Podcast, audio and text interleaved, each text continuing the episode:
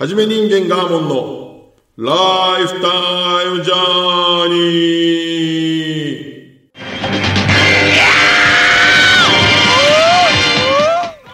ー。この番組は私ガーモンがなかなか普通では味わえない稀有な人生体験を通し鬱屈とした今の世の中を時には切り時には笑い飛ばす超個人的ラジオです。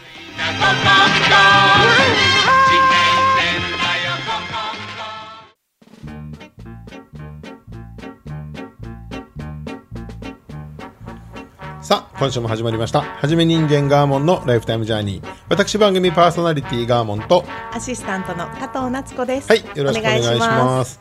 いやーそれにしても暑いですね。暑くなりましたね。見てラジオみたいなねしゃべ、はい。始まりでやろうと思って。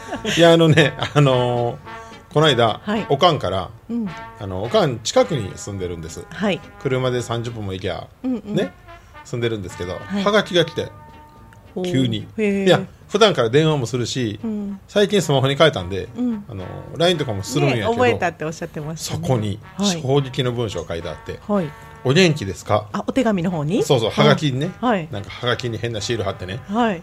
あの裏にねうん。「お元気ですか?」はい。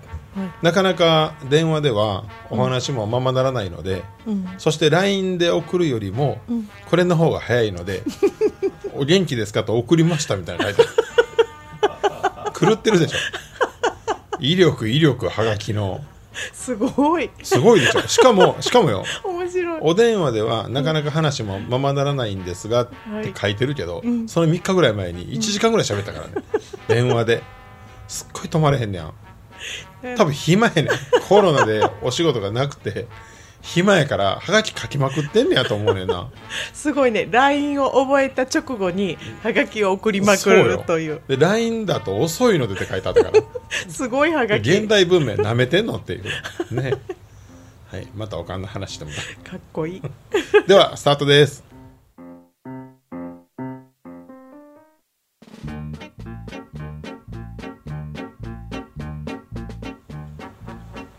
さあ、えー8月第1週目のはい放送ですので、恒例のあれやりたいと思います、はい。えー月一ガーモンカルチャークラブ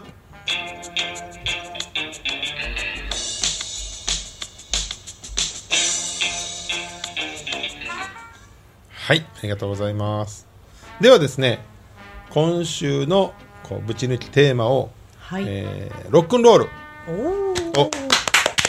何の拍手？としたいと思いますはい。はい、あのまあねもはやねロックという音楽ジャンルを、まあ、知らない人はおらんはい。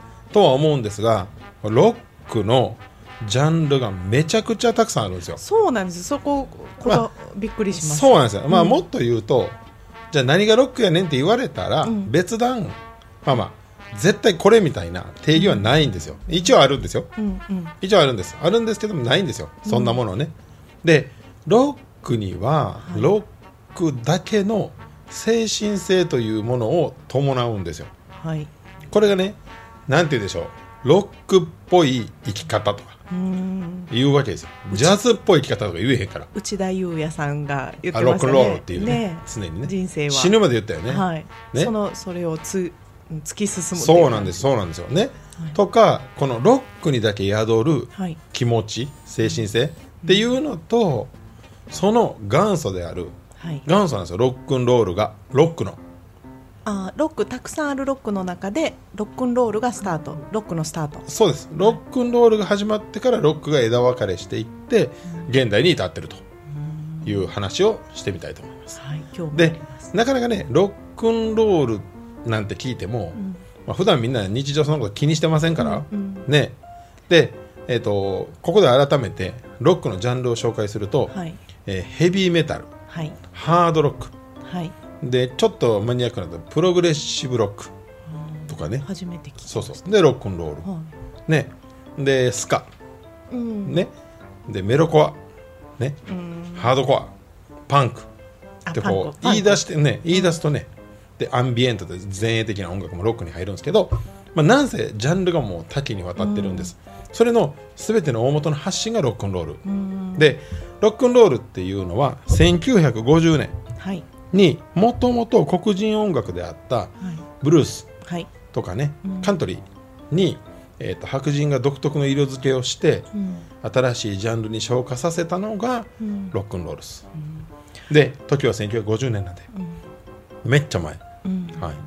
ロックって聞くとパッとあのパンクだとかハードなものうんうん。でイメージするんですけど、そのロックンロールはそうじゃないですね。そうですね。跳ねるね。うん。音楽、よく考えてみてほしいんですけどね、うん。転がる石ですよロックンロールって、うんうん。簡単に言うと、うん。とってもなんか音楽とはうん。縁遠い言葉やと思いません、うん。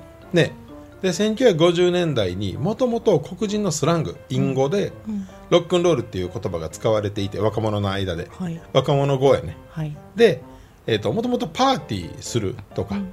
ダンスを踊るとか、人と交わる、まあ、果てはちょっとセックスみたいな意味もあ。ったんですって、みんなで弾ける感じ弾けるというかこうそうですそうです。踊って楽しむ感じなんだ。そうですそうで1950年代、はい。その黒人のうんブルースリズムブルースにん。目をつけたその白人の、まあ、新しい音楽やりたい人らがね、うん。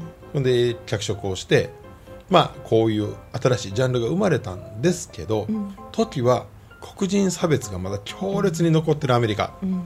なので、黒人音楽に影響を受けたなんてことを言っちゃうと、うん。えっと、演奏もできなければうんラジオでかけることもできないような時代やってんて、うん。ほやから何か別の名称がいるっていうことで、うん。その時の白人ラジオ DJ がうん。初めてあの公式にこういう音楽はロックンロールだって言ったのが始まりやねんて、うん。だから DJ さんがラジオで発信したのがロックンロールっていうことが全世界に広まっていったうん。きっかけ、なるほど。だからえっとねこう絶妙にその歴史とくっついてるのがロックンロール。うん。だから黒人弾圧がえぐすぎて、うん。まあ、演奏ができないみたいな新ジャンルやったよ、でも白人の中にはその黒人の持つ音楽性が素晴らしいと。そうですね。でも差別心がない若者たちがそこにたくさん、うんうんうん。だからまあ政治とは別なんでね、うん。社会のね、情勢とは別に音楽っていうのは常に、若者これそうそう若者のカルチチャーとして広がっていくので、なのに、まあやっぱりねラジオはかけれないとかっていそうそうそう。うことだったんだ。だからやっぱりその当時のロックンロールも時代背景見てると、ん。若者の間では新しいかっこいい面白いってなってバーって広がっていってる。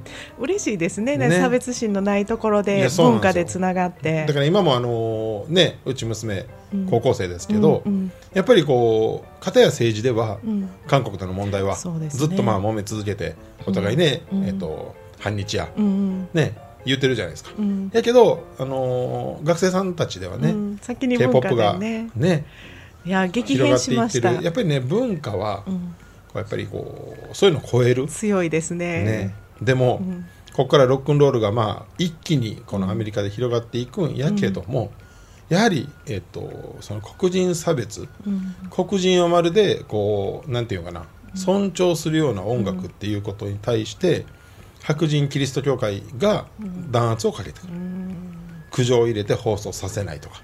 ブルースも黒黒人音楽なんですね。ブルースが、まあ、黒人が、まあ、そのいわゆるその、まあ、昔の放送でかけたけど、うん。その奴隷制度やとか、うん。まあ、そうやってこう弾圧を受けてる中で悲哀を歌ったのがブルースやとりゃ、あそうか。そギターで奏でるっていうね。今で言ったらすごいかっこいいね。ね。みんながね。大好きな分野なのその旋律から生まれてうん。踊れる音楽にしたのがロックンロール、うん。なので黒人の影響を受けてるものを、そんなあの大っぴらげにね、うん。できない。素晴らしいとは言えないと。言えないということで白人の、うん。特にそのキリスト教会の弾圧がひどかったんやて、嫌ですね。うん、だからどんどん広がっていったんやけれども、うん。そのなんか白人の白人による弾圧で、うん。なかなか放送がうん。こうしんどかったと、うん。でロックンロール第1号って言われてるのが、まあいろんな諸説があんねんね、うん。これがロックンロール第1曲目やみたいなのがいっぱいいろんな人がまあ書いてあんねんけども、まあ、皆さんが知ってるところでいくとエルビス・プレスリーっうん。ていうね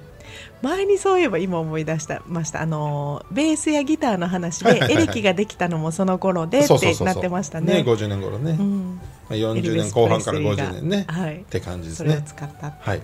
ではね、あのーまあ、第1号エルビス・プレスリーということですが、うん。その後に偉大なロックンロールミュージシャンたちがいっぱい出てきて、うん。その最初のギターヒーローと言われているん。チャック・ベリー、これねあの名前知らんかったとしても、曲なんとなく聞いたことありますよみたいな、が皆さんの感じやと思うんで、うん。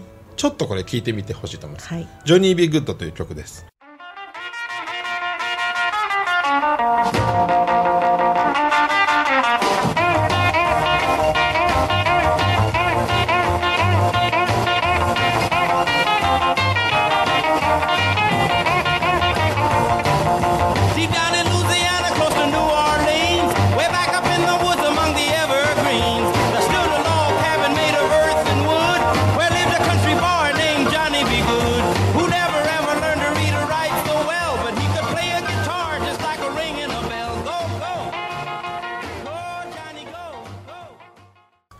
どうでしたでしょうか？あの転がる石ですね。これがロックンロールなんですね。そうですね。完全にね。はい、はい。あのそかっこいいあのミスドで若い時かかってまして。ミスドーナツね。かはい。ではい。かっこいいって思ってた曲です、ミスドって大阪の縮め方かな やと思います。大阪育ちです、ね、あの、まあ、いわゆるね、今で言うとこのオールディーズっていう呼び名で、まあ、ロックンロールがかかるわけですよ。ここからロックスタートしてるんですね。ですね。はい。で、基本的な、えっ、と、ロックの楽器編成が、まあ、エレキギター、エレキギターね、ジャカジャカジャカね、で、エレキベース、で、ドラム。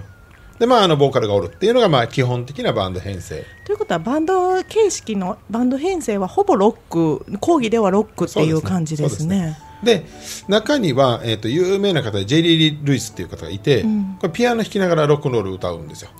ピアノも入ってますえーとよね、最近当たってる白日を歌った、キングヌーさんですか、はい、ピアノでやってる時もありますよね。ありますよね。でも彼らも一応はロックまあそうやにね入るんかな。はい。であのーまあ、ジェリー・ルイスなんかは激しくピアノを弾いてね、うん。で歌いながら、まあ、ピアノの上乗ったりとかそれからピアノ燃やしたりとか、まあまあ、そういうパフォーマンスもあったりで、えー、とピアノが入るケースもあれば、でこれに、えー、とカントリー要素ロックンロールにん。カントリーの要素が強くなっていって、うん。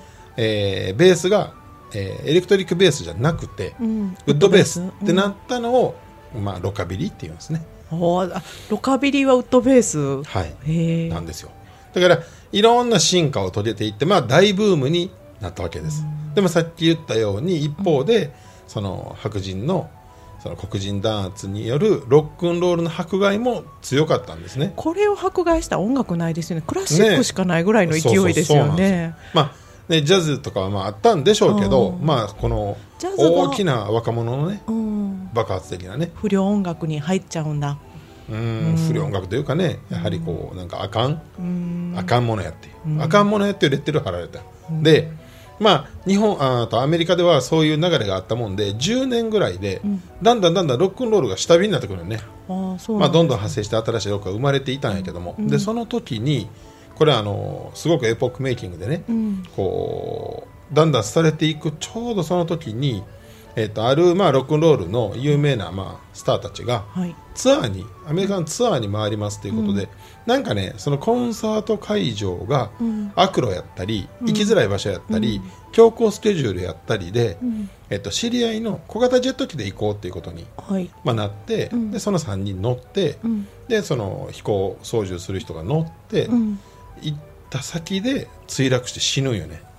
だから3人ともロックンロールスターが亡くなるという事件が。えー、その時の本当のトップスターたちって、みたいですね。有名やった。ね話題になるぐらいだから。でこの日に、まあ、音楽が死んだって言われてるんよね。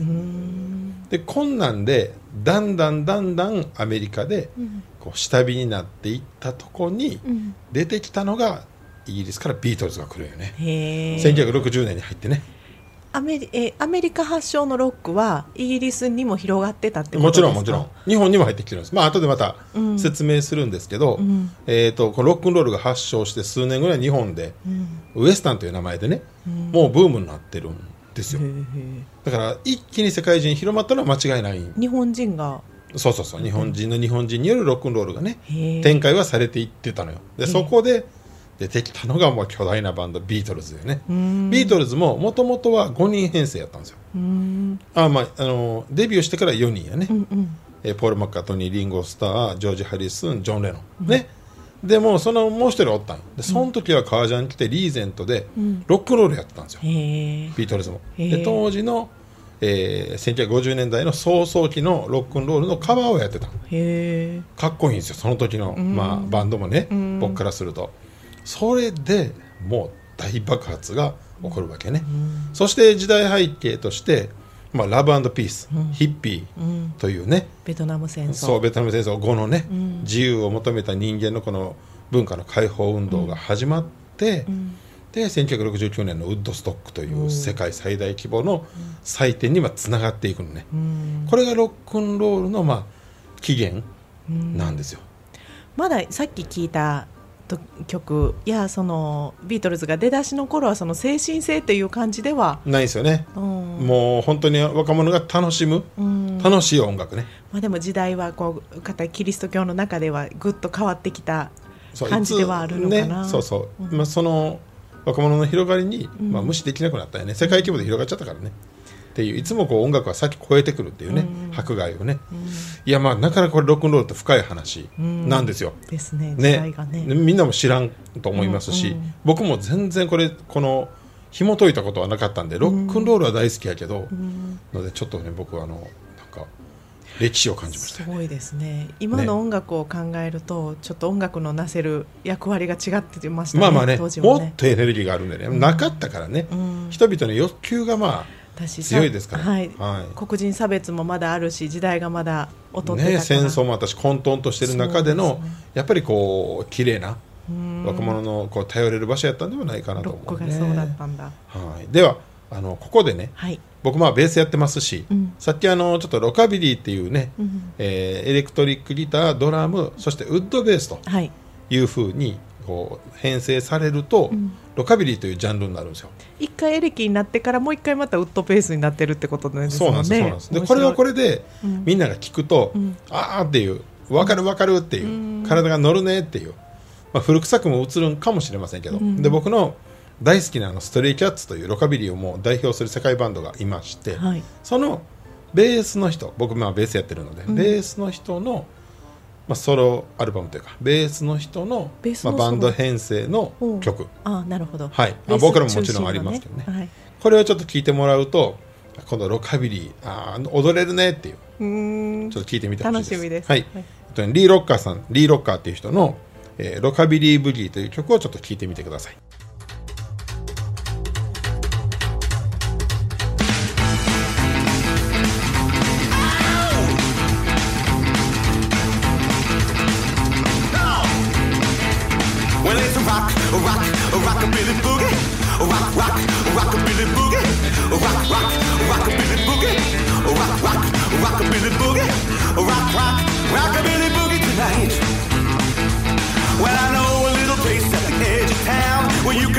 can really pick 'em up and set 'em down. It's a little place called the Hideaway.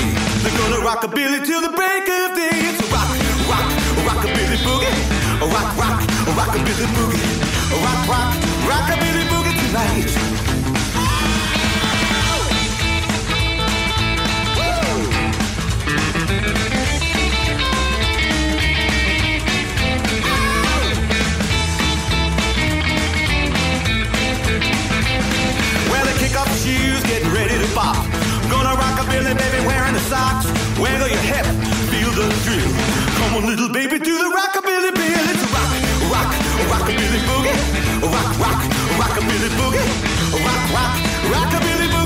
night.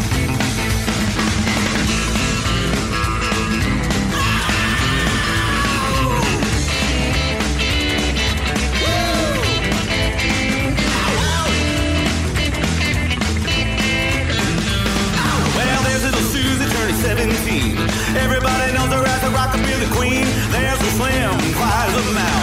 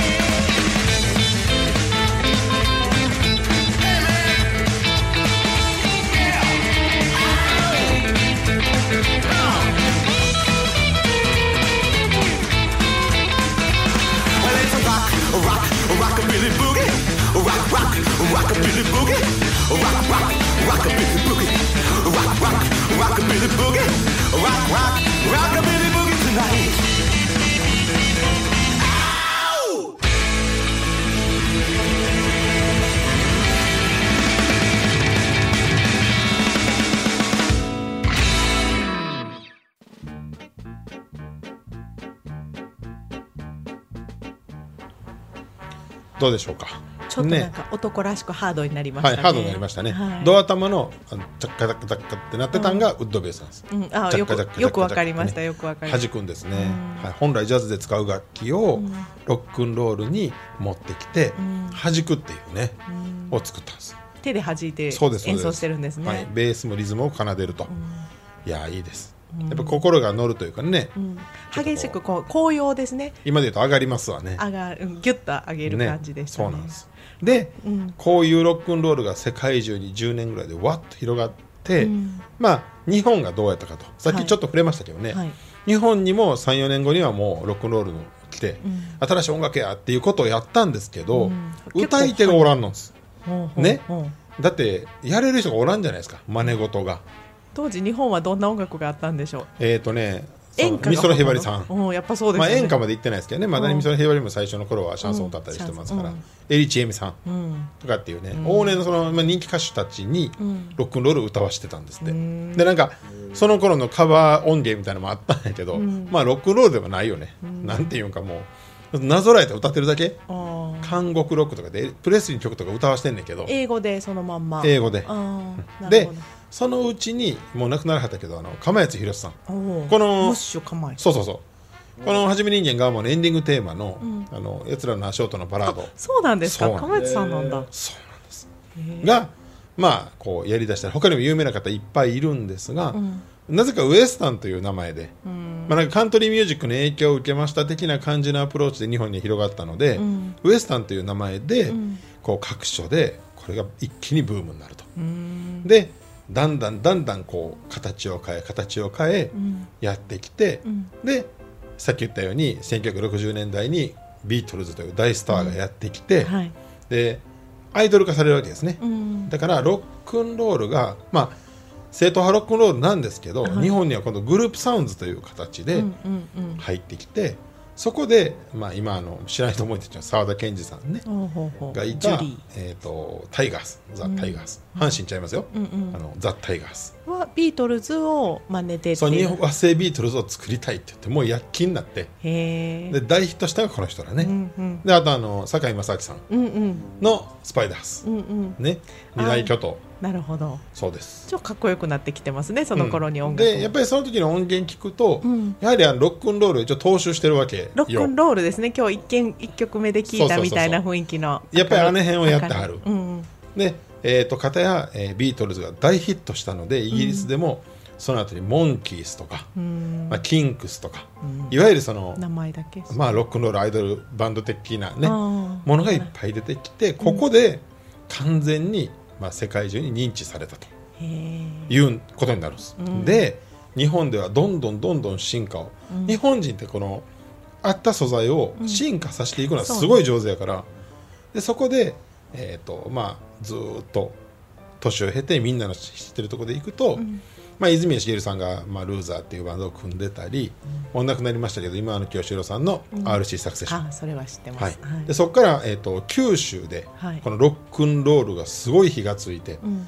明太ビートロックって言われてるってうん。そこにあの ARB とかザ・ルースターズとか、で今俳優やっておられる陣内孝則さんうんの、えーロッカーズとか、うん。でその後に、えーボーイとかあが出てくるわけですよ。でここから空前のバンドブームになっていくんです、日本は。なるほどなるほど。1980もう80年代からね。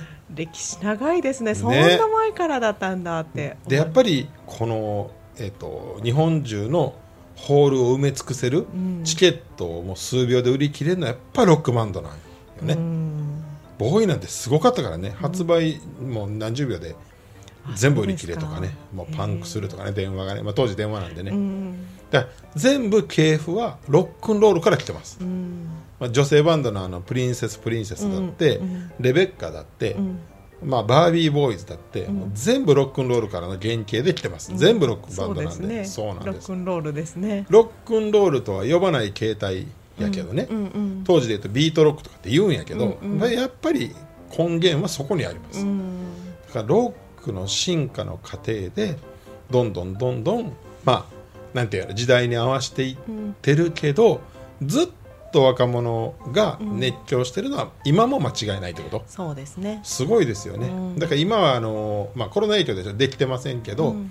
フェスね。うんフェスなんてやるともう何十万人という人がそこに集まるわけで、うん。ねみんなで熱狂していくっていうね、だからやっぱりこうロックンロールとかロックの持つエネルギーはもうえぐいなっていう。そうですね。すねごいな。そう考えるとすごいよね、うん。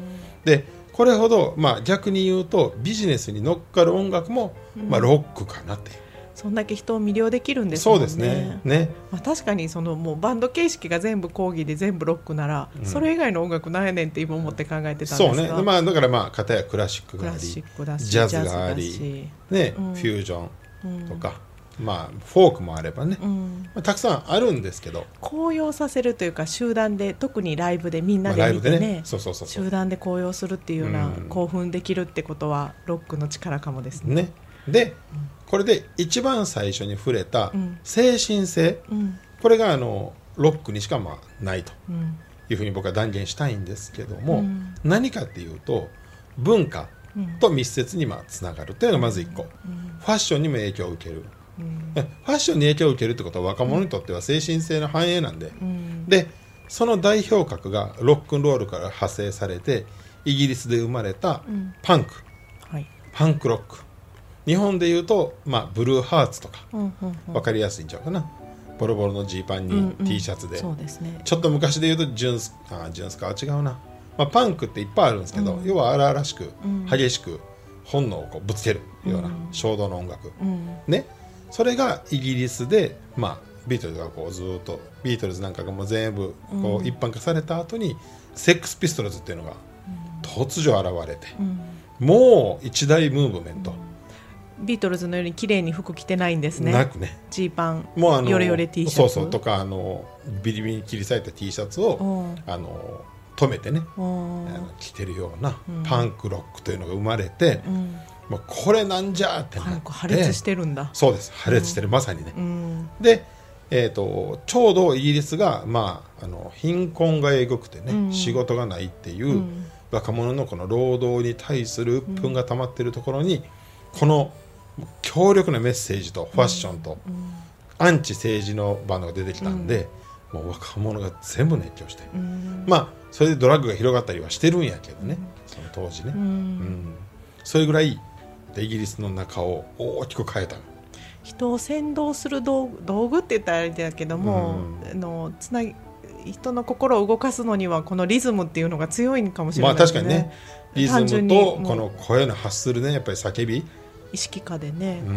こうひ先導しやすいのかも。すごかったのよ、そのイギリスでのパンクムーブメントは、うん。だからまあほんまに激しくね暴動が起こったりも、これきっかけでしちゃった。うん。で日本でも実際に、まあ、さっき言ったブルーハーツとかうん。が出てきたことによって、まあ、パンクに憧れる、まあ、少年たちがねうん。増えて、まあ、ちょうど僕ら世代なので、うん。それこそほんまにあのファッションまでうんもう言動まで。うん。だから要は、えっとね、アンチテーゼなのでロックって、うん。カウンターカルチャーのもう究極なんで、ん。だから型にはまった生き方をしないぞっていうそれでいいのかっていうような。そうですよ。うん。だって当時はそうやって髪を金髪にしてるとか、うん。まあ、えーロックンロールではないけど髪を伸ばしてるとかってなるとバイトできんかったからね。ダメでしたね。で就職して終身雇用でいい企業入ってっていうね今の若い人ににはちょっと分かれへん、まあ、これ聞いてくださってるこの45以上ぐらいの方やと、なんか分かると思います。わそんぐらいの覚悟で、いややってましたもん。うん。だからもうそれバンドやるんやったらもう仕事できひんぞっていう。うん。社会にはもう入られへんみたいな覚悟でやってました。なるほど。今じゃちょっとね、うん。考えづらいけどね。ね。自由になってねだからそんなぐらい、うん。なんて言うんでしょう。たかが音楽やけど、うん。生き様までをこう変えていこうとする。すごいな聞く側もねやる側もね、うん。バンドをやる人も、うん。聞いてる人もこれによって生き方を決める、うん。俺ロックンロールやからこんなかっこ悪いことできひんっていうねへーすごくないですか？このロックンロールの言葉の持つ意味と。わからない。そういう気持ちになったことがないから、ね。まあね。すごいどういうことやろうって。ほとんどの人はないんやけど。理屈がどういうことやろうと思ってしまいます。僕も若い頃はそういう覚悟で、うん。ロックを愛するんやったらばもうあの肩着にはなれないぐらいのうん。感じで生きてた、でもそうやって生きてる人、うん。あの知ってます。何人か、ね、皆さん頭に浮かぶと思いますけど、ね。そういうことなんですね。そうなんですよ。でこれが、えー、と文学にも密接につながり、うん。ね、映画や映像にも密接につながっていくので、ロックもしくはロックンロールの持つエネルギー性ってすごいなっていすごいな。うねそんなにだってこう陶酔できるものっていいいですね。やもうそれはもうねあととあと48時間ぐらい喋れますよね、はい。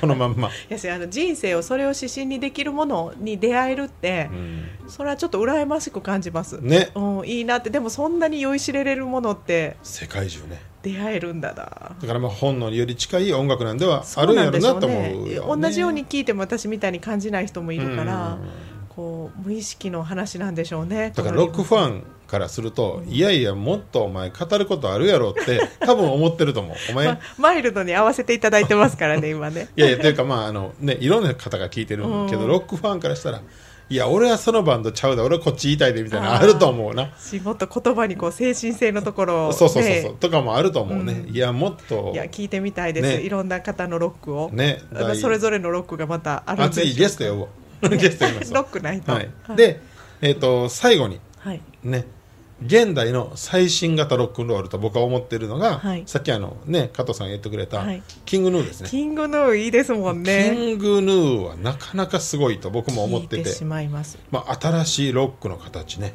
そのリズムの良さとあの歌唱力声の良さと、ね。なんか両方で、なんか昔はちょっとこう狂ったやつがうんやるのがロック、そう。そうパンクみたいなノリやったけど、うん。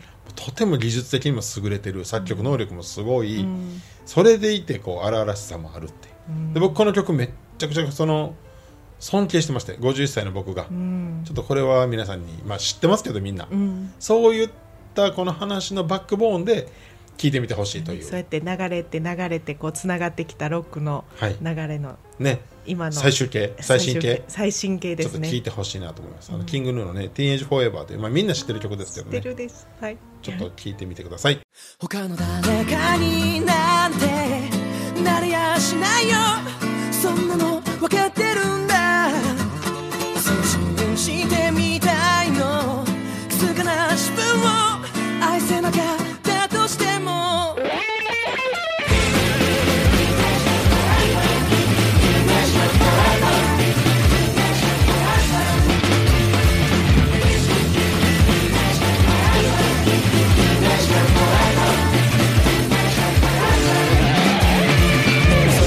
バクと全てがなわけはないよ。そんなの分かってるんだ。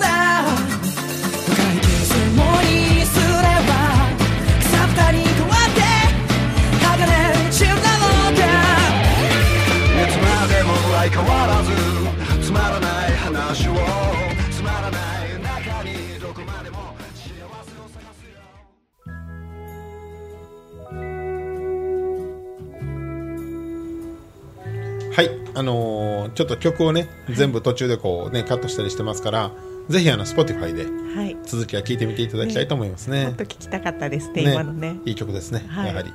はい。はい。来週 も頑張っていきたいというふうに思いますが。ははい、い、あのありがとうございました。はい、ご意見ツイッターの方へいただけますとありがたいです。急に終わってすいません。では来週も頑張ります。それではさようなら